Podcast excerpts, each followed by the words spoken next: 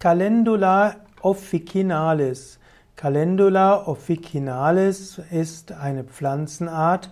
Sie wird auch einfach als Ringelblume bezeichnet oder Gartenringelblume. Calendula officinalis wird auch in der Naturheilkunde verwendet. Calendula officinalis ist eine einjährige krautige Pflanze. Sie wächst normalerweise einjährig, manchmal überwintert sie auch und ist dann zweijährig. Calendula officinalis kann 30 bis 50 Zentimeter hoch werden, manchmal auch 70 Zentimeter. Die Calendula officinalis hat eine spindelförmige Wurzel, die faserreich ist. Der obere Bereich hat einen verzweigten Stängel, der kurzflaumig behaart ist. Calendula officinalis äh, hat pharmazeutisch bedeutsame Inhaltsstoffe gerade in den, Blumen, in den Blüten. Dort sind Flavonoide, besondere Glykoside und sie haben eine besonders hohe, hohe Konzentration. Die Früchte haben bis zu 25% Fett. Woher Calendula officinalis tatsächlich kommt, ist unbekannt. Man vermutet, sie kommt aus, aus dem Mittelmeerraum. Heutzutage gibt sie verwildert in ganz Europa. Die in Mitteleuropa ist sie eine Adventivpflanze, das heißt, sie ist dorthin geführt worden, sie ist angekommen, aber noch nicht vollständig eingebürgert.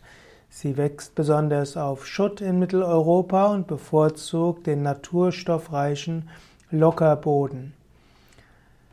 Die Calendula officinalis wird vor allem in Deutschland und Niederlanden angebaut, auch in Ägypten, Ungarn und Polen.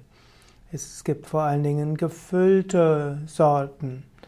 Die Calendula officinalis wird pharmazeutisch genutzt, und zwar insbesondere die ganzen zerkleinerten Blumen, Blütenkörbchen oder auch die getrockneten Zungenblüten, also die Blütenblätter.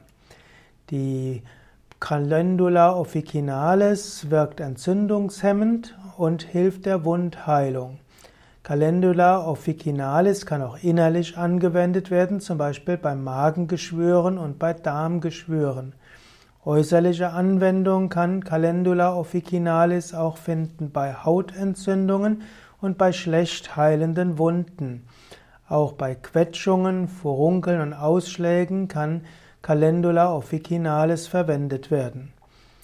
Calendula officinalis gibt es in der Form von Teeaufgüssen, als wässrige Auszügen, als Tinkturen und Calendula officinalis gibt es auch in Extrakten und Salben. In der Volksmedizin wurde Calendula officinalis sehr häufig eingesetzt.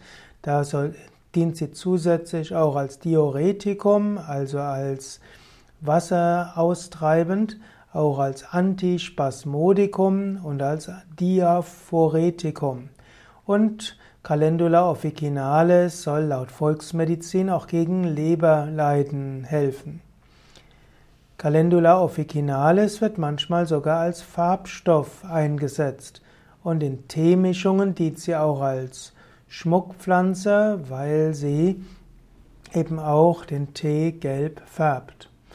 Die Calendula officinalis hat viele verschiedene Namen.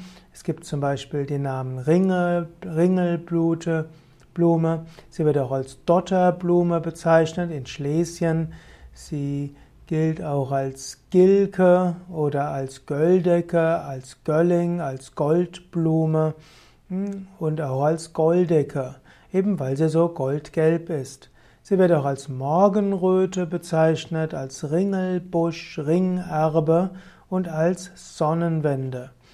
Sie wird auch wegen ihrer Wirkung als Warzenkraut bezeichnet.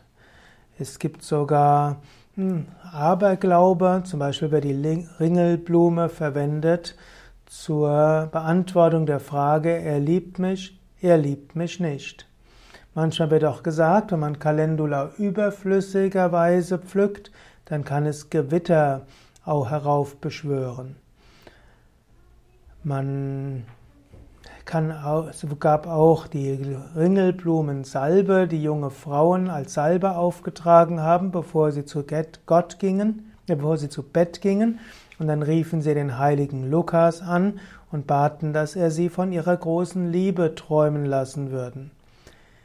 Ringelblume stand auch bei Bauern in hohem Ansehen. Es hieß, dass man mit ihrer Hilfe das Wetter des Tages voraussagen konnte.